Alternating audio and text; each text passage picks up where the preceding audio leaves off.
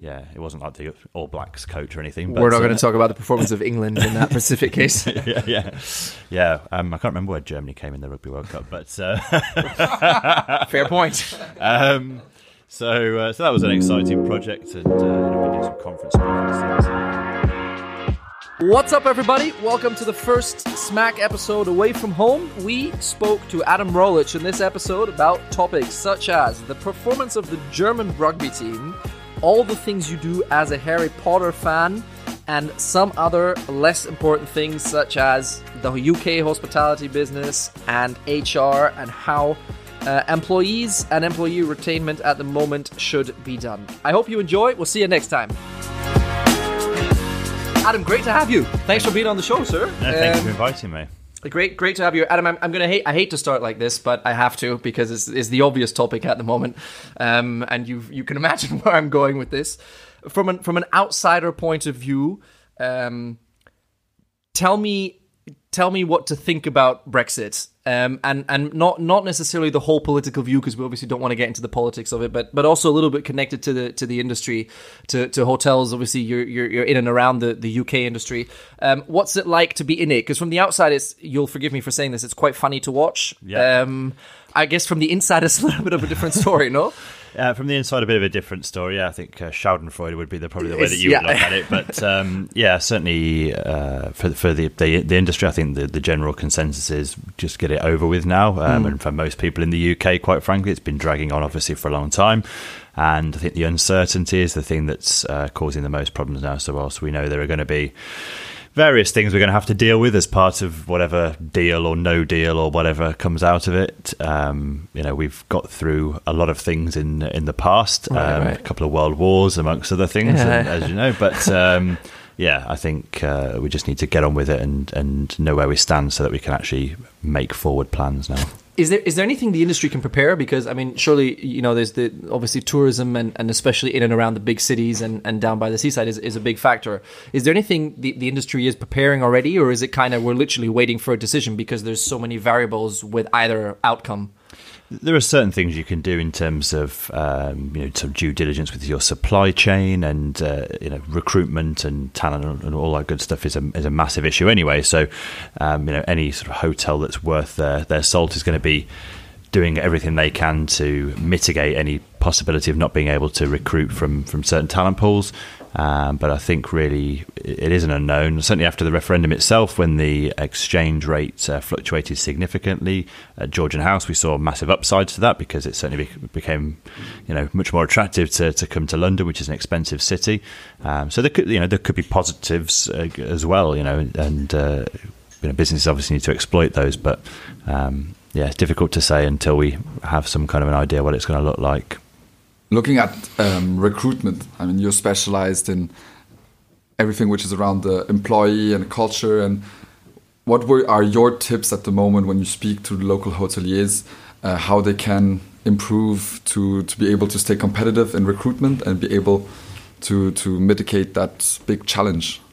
So I think the first thing really is actually not specifically around uh, recruitment, but around retention. So by providing a really good employee experience, not only are you going to retain the people you've already got, um, and you know, obviously in any business, it's usually easier to keep the customers that you've got than it is to to find new ones. And it's exactly the same with with members of your team as well. Um, so doing that is the is the first step really for me, um, and then by doing that, you're able to then you know be much more attractive as as an employer. Uh, so I think that's kind of absolutely dead simple. Um, you know. 1.0 sort of stuff, but uh, that that would be my, my first thing really.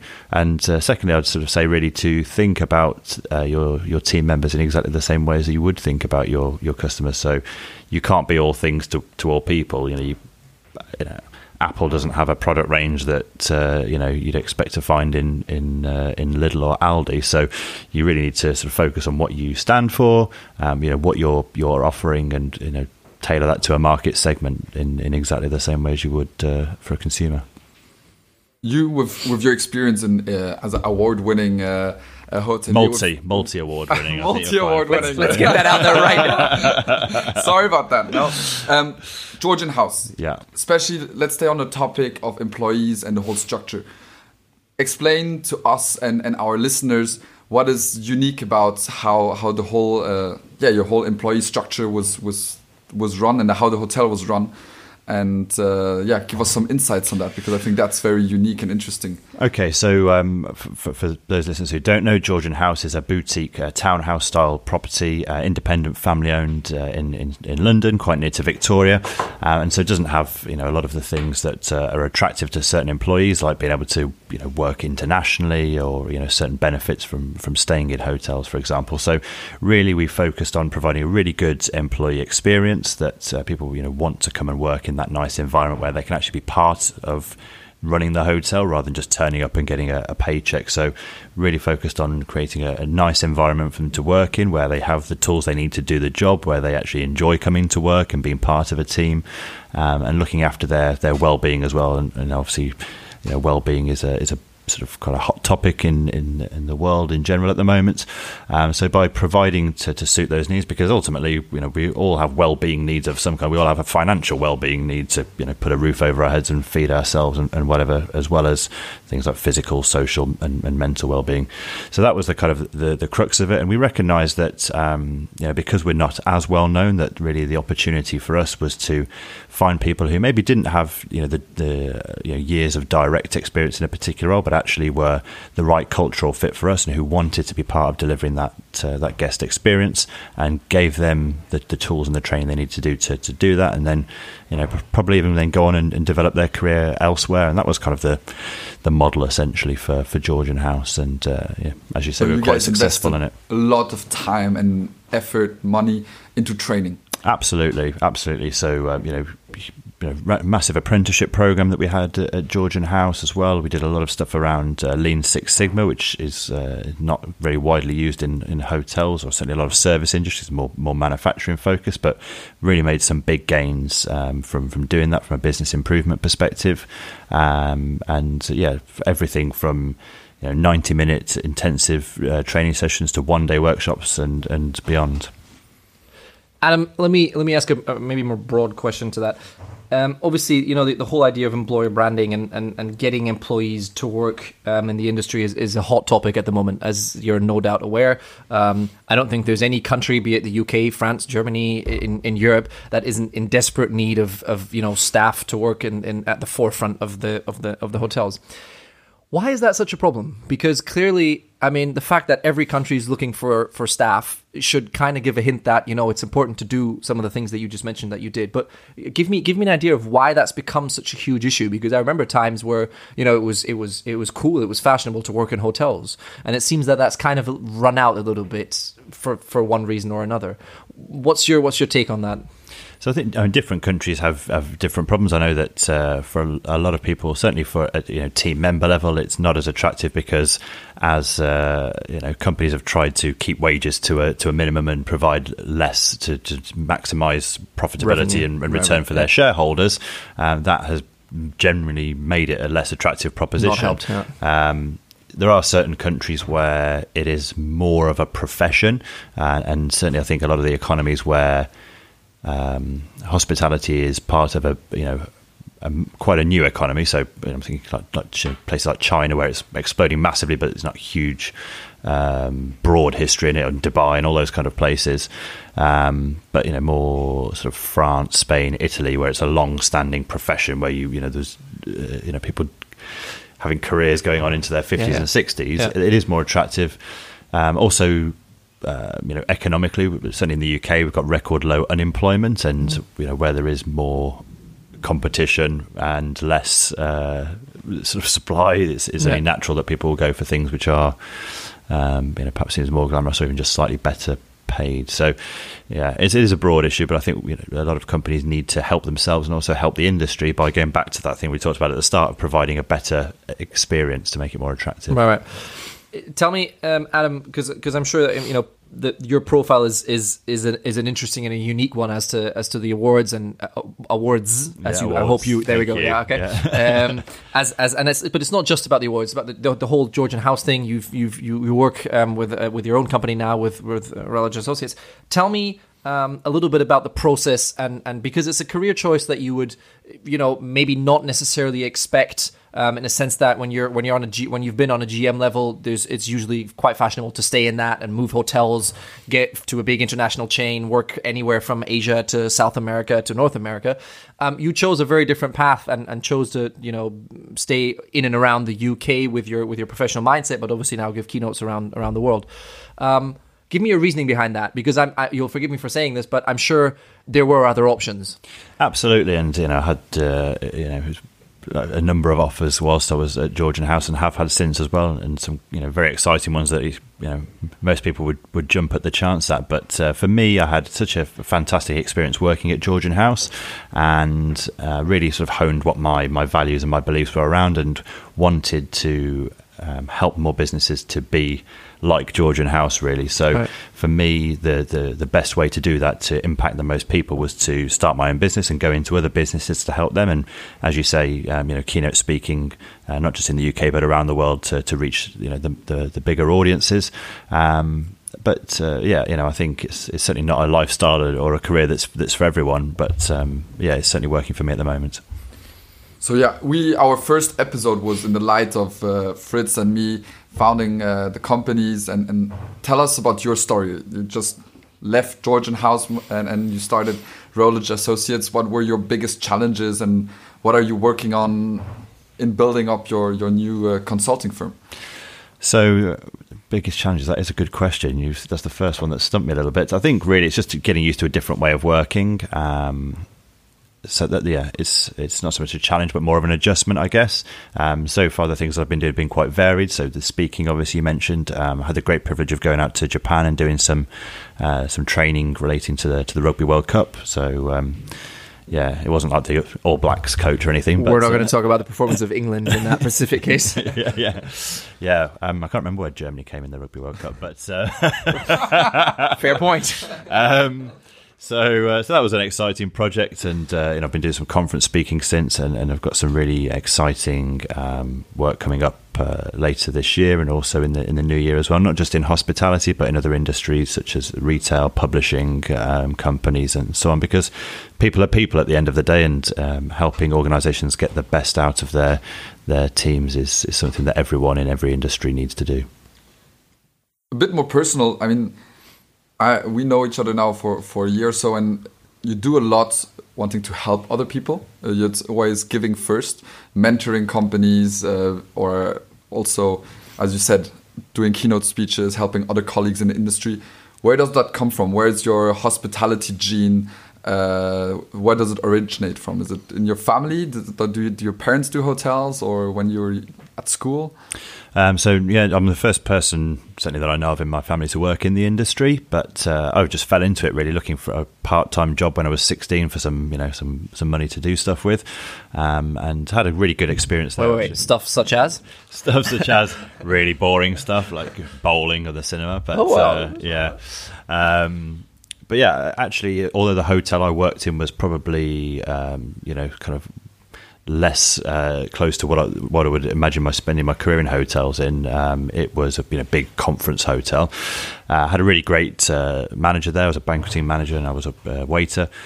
I just fell in love with it, so that's where that uh, developed from. And um, yeah, my brother now works in hospitality as well in HR actually. So um, yeah, I've sort of like to think I've inspired him.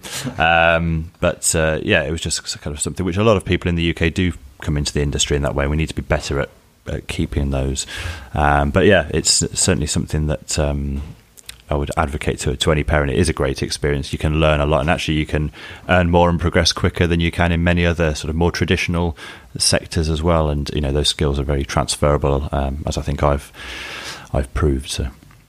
Um, Adam, tell me, um, related to the whole to the whole idea of, of HR and and um, you know retaining talent. Uh, there's there's a growing trend um, that that uh, we've we've seen across the industry for a couple of years now is that um, people get educated in hospitality, get some experience in hospitality, and then move on to other industries where where the hospitality skill set, you know, the people and and all of that comes with it seems to be very attractive. Um, why is it so complicated for us to keep the people that seem to be very good with hospitality in hospitality and they all run off to do banking, consulting? I know that we both do it, but let's forget that for a second. But why, why is it so complicated? Because clearly um, the industries that they then go to have to do with people in a very different fashion than, than you would have to do within hotels and hospitality.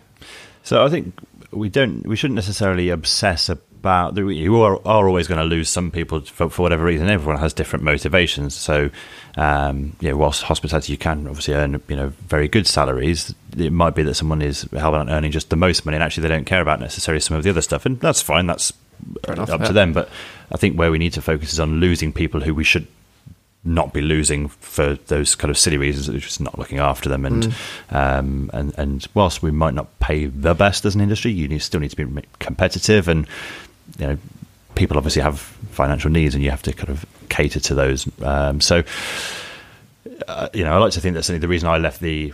I don't feel like I have left the industry as no, such, no, right, but right. Um, you know, you mean, I'm yeah. still quite heavily involved, and I didn't leave the industry for any reasons of you know it wasn't paying well enough. You know, I had you know uh, good uh, good salary and, and fantastic benefits and loved working at, at Georgian House. I know I could have had good pay and enjoyed working in other places, but the motivation was more to be able to help other businesses to, to do that. And um, you know, obviously not totally um, selflessly. I am charging people for the for the privilege, but uh, um, but yeah, like you know, Florence said, you know, I do a lot of of, uh, of mentoring, whether it be for individuals or businesses, and, and working with schools and colleges and universities to help them deliver to their students the, the best experience they can to hopefully get more people into the industry and stay in the industry. Right.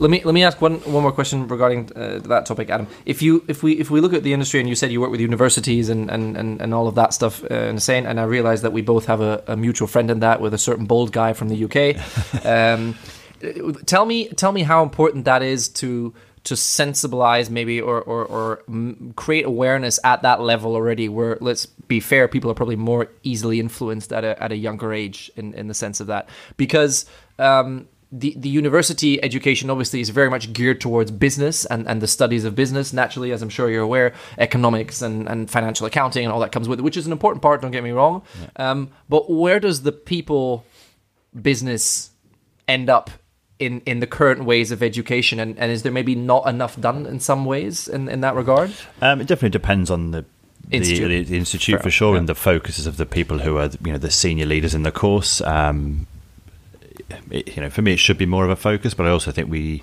shouldn't forget uh, a that there are a lot of people who are studying non-hospitality degrees who also have the skill sets to bring into the industry. So that you, know you, you, might have people at one hospitality university or hotel school who are studying that, but special, go off to specialize in the finance and economics side of the industry. But equally, you could have people studying at X university in the UK studying math or economics who would be financial analysts or financial controllers, etc.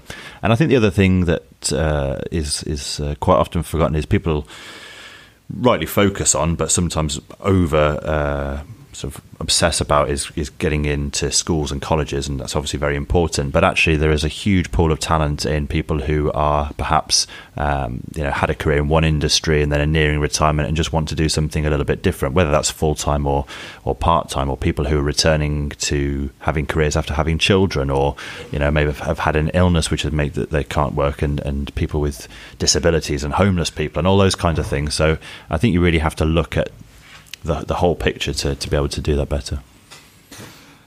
Taking going uh, changing topic a bit and um, looking at the role of technology in a hotel in the industry, especially connected to processes and employees. Often you think of automation and directly everybody working in hotels thinks, oh, I'm losing my job and I should be afraid of working with technology.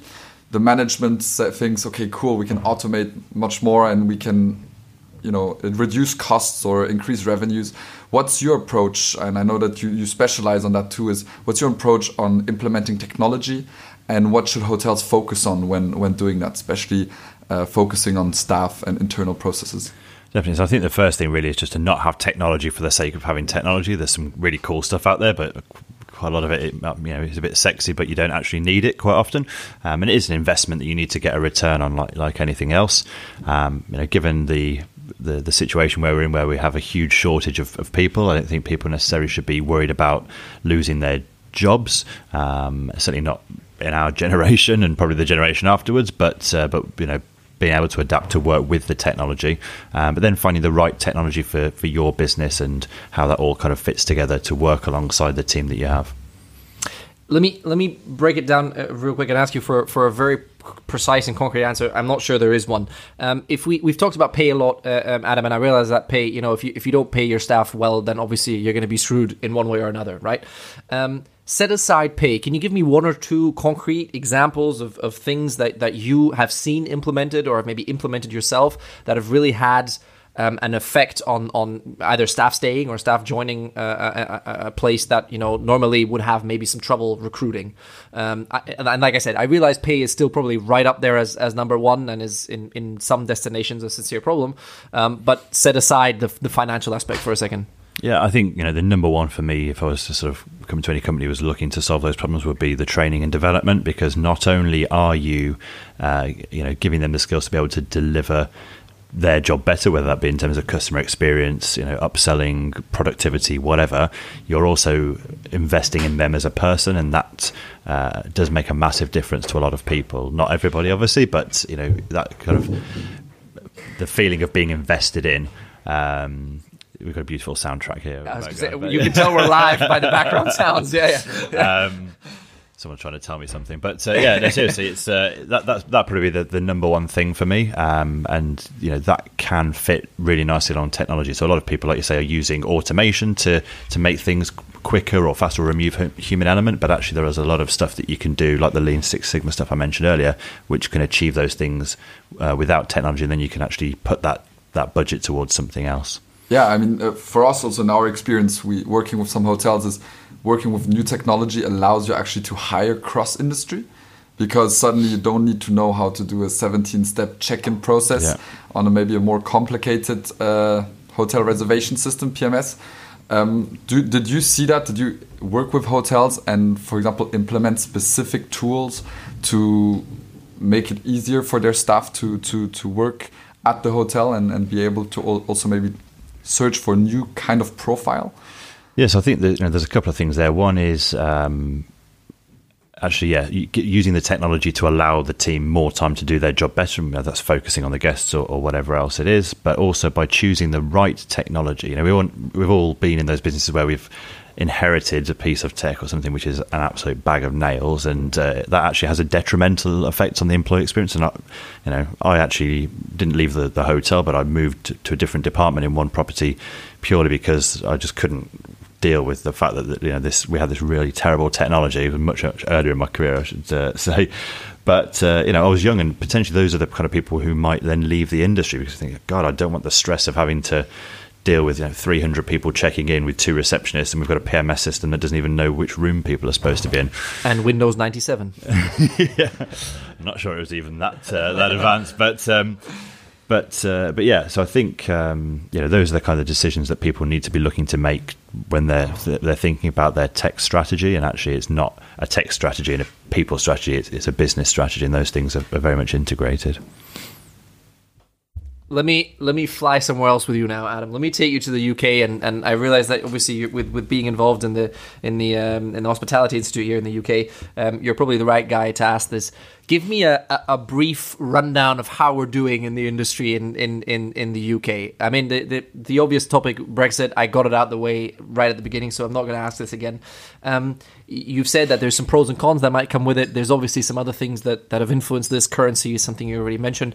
Um, how how's the industry doing as a as a as a general kind of overview? The, the, the one thing that every industry seems to be doing at the moment is crying how everything is terrible, and then when you speak to people, things don't seem to be quite that bad. I imagine there's maybe a difference also between London and some of the, you know the the, the greater uh, uh, rural areas of, of the UK. If you could maybe say a word about that as well uh, in in, in, relation to the two. Definitely. So, how long have I got? However long you need, my friend. I think um, so. I'll talk mostly about hotels. Right. Yeah, yeah, yeah. But I know it is important to remember that it is a much wider um, sector. So, uh, the different things affecting different sectors. I know that rents is a, a, in a big issue specifically for restaurants, and then we've seen a lot of uh, individual restaurants and chains recently go into um, you know voluntary um, arrangements for, for liquidation and, and, so on and so forth. Um, things like uh, business rates, which is just another tax essentially that we, we have here, has been a big impact. Companies do that that do good thing the right you know sort of simple things well generally you know do my well. experience of doing doing well um, and, and, not complicating things it's where you know people maybe necessarily have taken on too much debt and expanded too quickly or um, you know wrong sites uh, is quite often a, a big challenge but uh, yeah I mean profitability is a challenge. Uh, you know, every, the cost of everything is, is going up, and as we have more supply coming into the the market, um, you know that obviously creates an impact on demand, which has an impact on rates, and and uh, the math thereafter is fairly simple. But um, yeah, I think by by looking at where you can achieve cost savings, but also then focus more on the guest experience to uh, drive more direct bookings, drive more repeat business um, is obviously a, a, you know a big focus area for, for a lot of businesses. But then also using the training that you can invest in to help to become more productive and uh, just looking at every single cost line and, and every supply within that cost line and having to go back and uh, you know renegotiate or you know take a, a sort of quite difficult but honest look sometimes and say, you know, do we need that? What mm. value is that adding to the business, to the guest experience?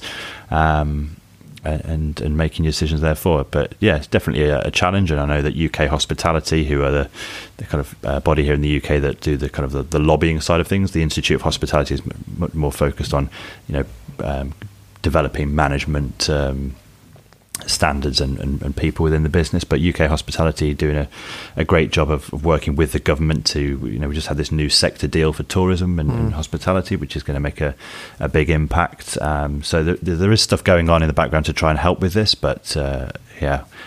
The outlook is, is interesting, I think. Um, and, and, as for London and the regions, definitely a, a completely different picture. Um, you know, STR data will be able to tell you far much more about that than I can, but it's it's crazy Insane. difference yeah. when you when you look at the you know stats on the presentations at the conferences and whatnot. So um, yeah, I think uh, quite fortunate really to be in the position of being in London where you've got constant demand all all year at a fairly decent price. It, can you can you explain to me the mystery of London because it's you know it's it's it's just such a powerhouse in, in probably you know most industries, but especially also in, in terms of travel and and you know obviously the fact that you have 38 airports around the city is what it feels like at least. Yeah. um, obviously helps the helps the, the idea of, of, of, hotels filling up the rooms here. But explain to me you know what what makes london so magical? I mean yes it's an international city. It's a, it's a language that most most countries will accept as probably a second language to their country uh, or to, to, to, to, their mother tongue in the countries. But there must be more than that because every statistic you look at, you know, London London's growth is just not slowing down. I realize it's slowed down maybe compared to what it was at some point in time, but it's still pretty impressive for the fact that the city is bursting out of all edges, what it seems like with, with tourists and, and, and visitors. What makes it so special for, for hotels and so so so profitable? Um, quite an expansive question, I guess. but I mean, you know, it's it's you know, it's obviously a very attractive real estate market. Um, so you know that's certainly one reason why we've seen a lot of development on the supply side. As for for tourists, I mean, you know, I like coming to London with with my family, and you know, it's, it is a nice place to go. There's so many different.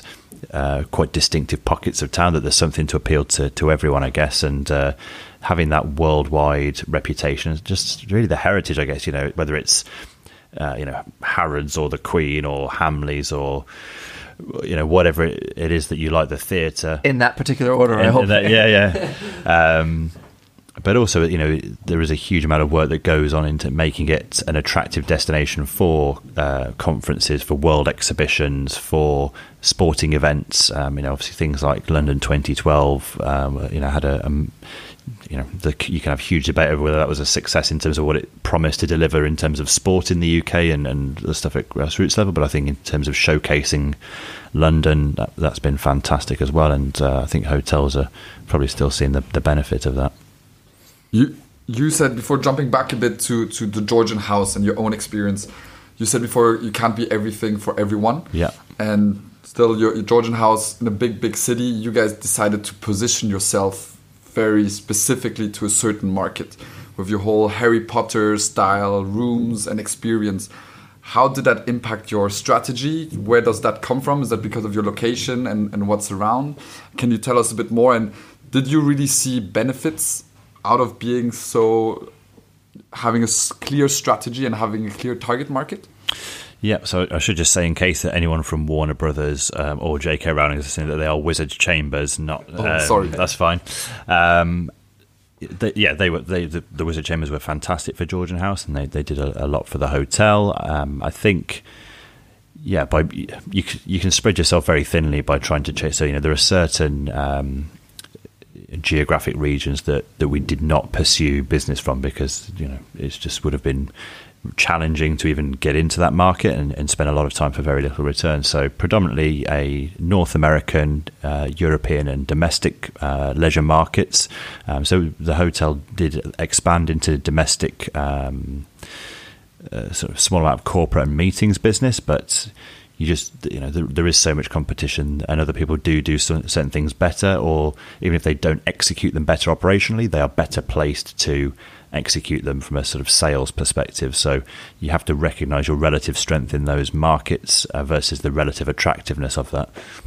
Give me give me a, a, a very quick um, side story here, Adam, if I may. Give me the, the funniest or the stupidest story that happened with those wizard chambers. I imagine that something must have happened, like the guest ordered room service and gave you Harry Potter spells or something, or wanted to convert the invoice, or like something funny must have happened. I mean, Um, is there anything you can think of off the top of your head? l- less funny, but you know, Or it, it is a it's a- Remarkable, maybe is the better word. Yeah, the, the, you know, people are really, you know, really into. it. It's not something which a I, I used to sort of joke and say, you know, they were the sort of the, uh, you know, one of the biggest successes as a product that the hotel has. But I really did not like Harry Potter um, or anything wizardry.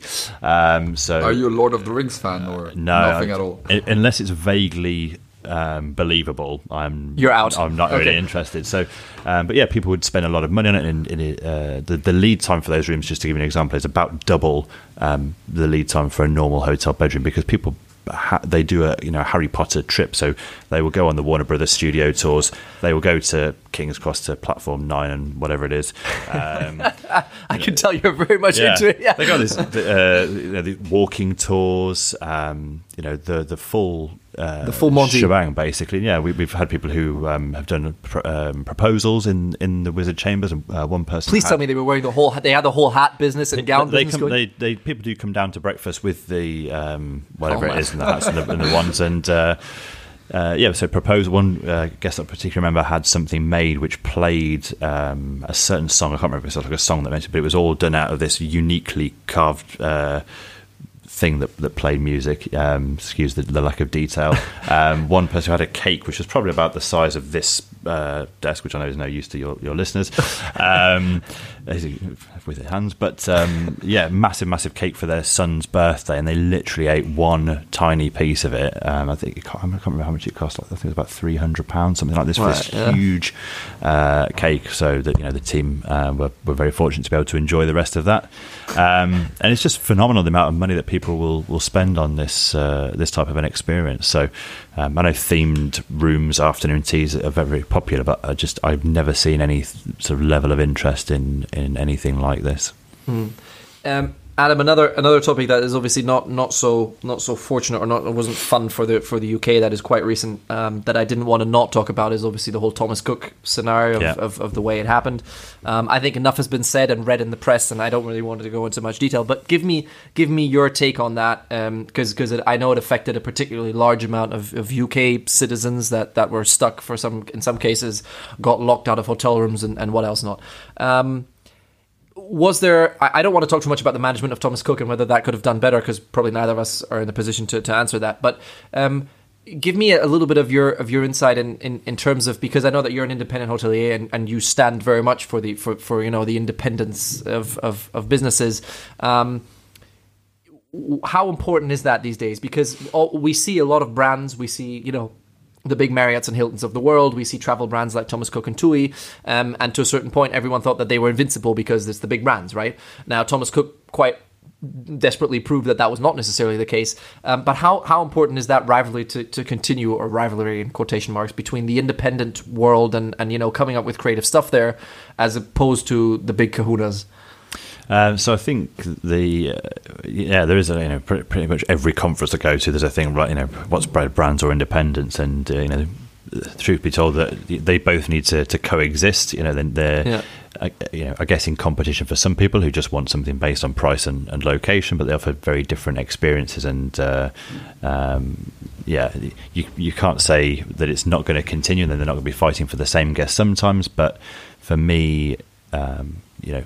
I, you know, I, I, have a loyalty program, for example, for one of those uh, groups. I won't say which one, but you know, and I will. If I'm staying in a city where I just need something which is you know a hotel, then yeah, I'll, I'll, look for those. If I'm looking for something for an occasion um, or you know a bit of a nice treat, then yeah, I'm probably not going to go for a you know Xbox standard. And I think even though they're introducing lots of these kind of more boutique and interesting brands, some, I think for me some of those work and, and some don't. The more distinctive they are, the better. Um, they're never going to be able to create the magic that an independent hotel will from a personalization perspective or a real focus on the guest experience. Give me an example. and We're not going to slaughter anyone on, on the podcast, but give me an example of a, of a boutique hotel maybe that you think works because you said there's some that work for you and there's others others that don't. Would you mind giving me just because because obviously you travel, you know, like I said, you give keynotes around the world. You've spoken to some of the brands probably in person.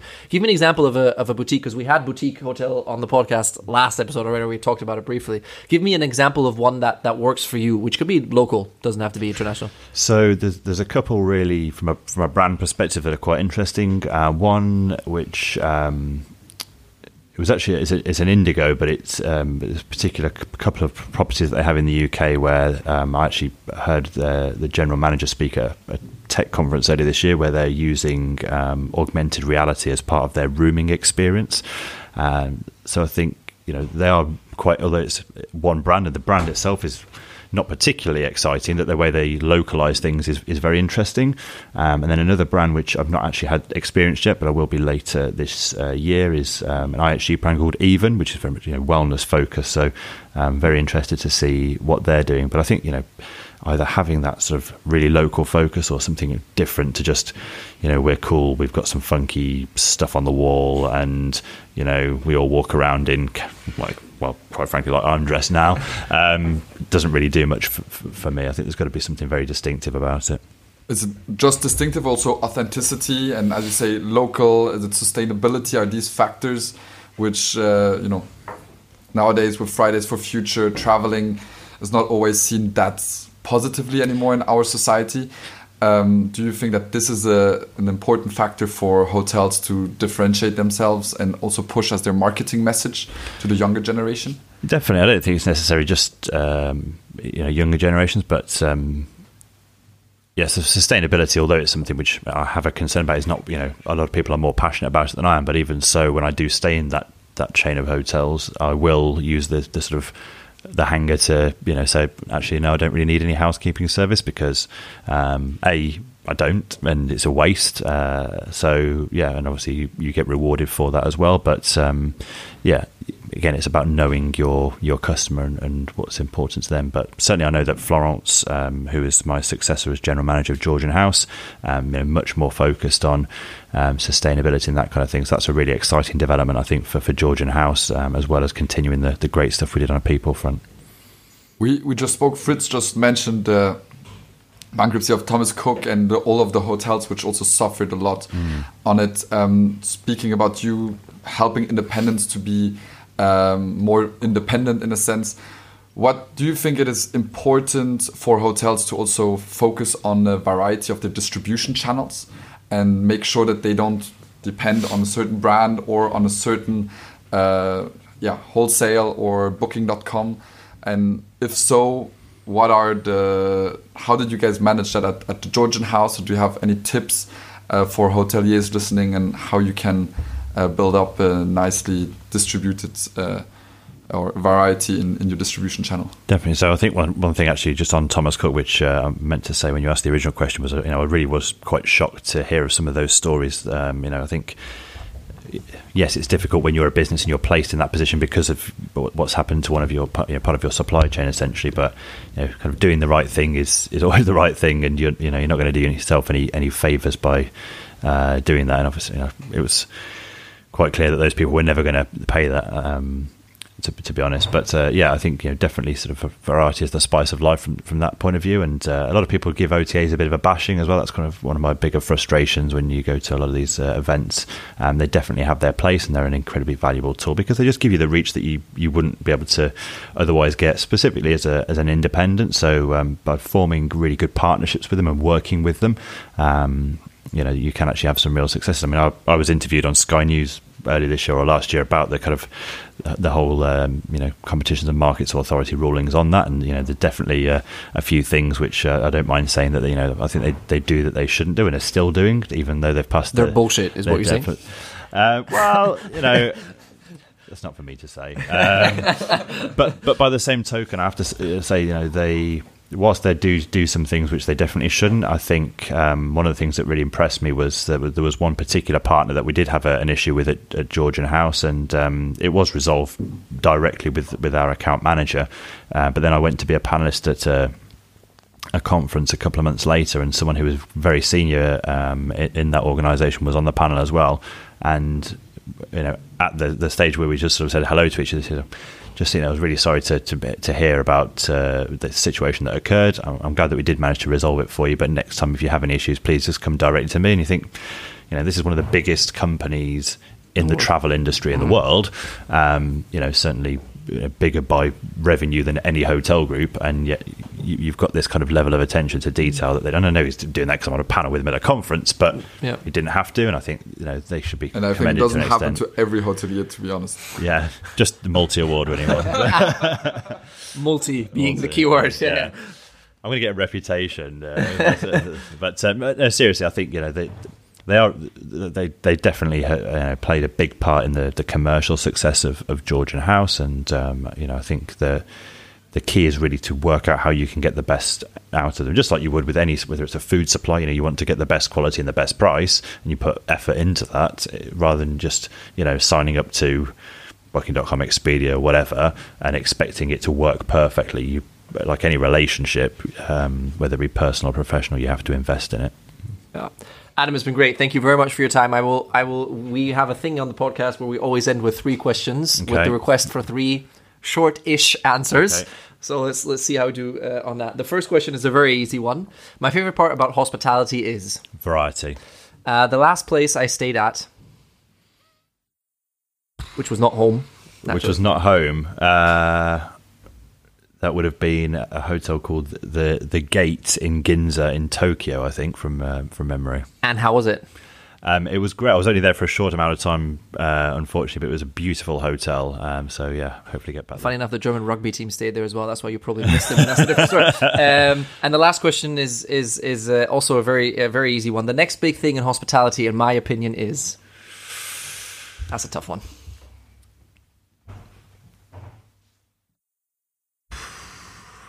Hopefully the realization by employers that they need to put their people first to achieve their business success. Thank hopefully. you very much. Thank you very much. Thank you very much. That's it for this episode, everybody. Thank you for tuning in. As always, don't forget to check out what there is to know about Smack at smack.media or on our YouTube, LinkedIn, Instagram, or Facebook accounts. We'll see you next time.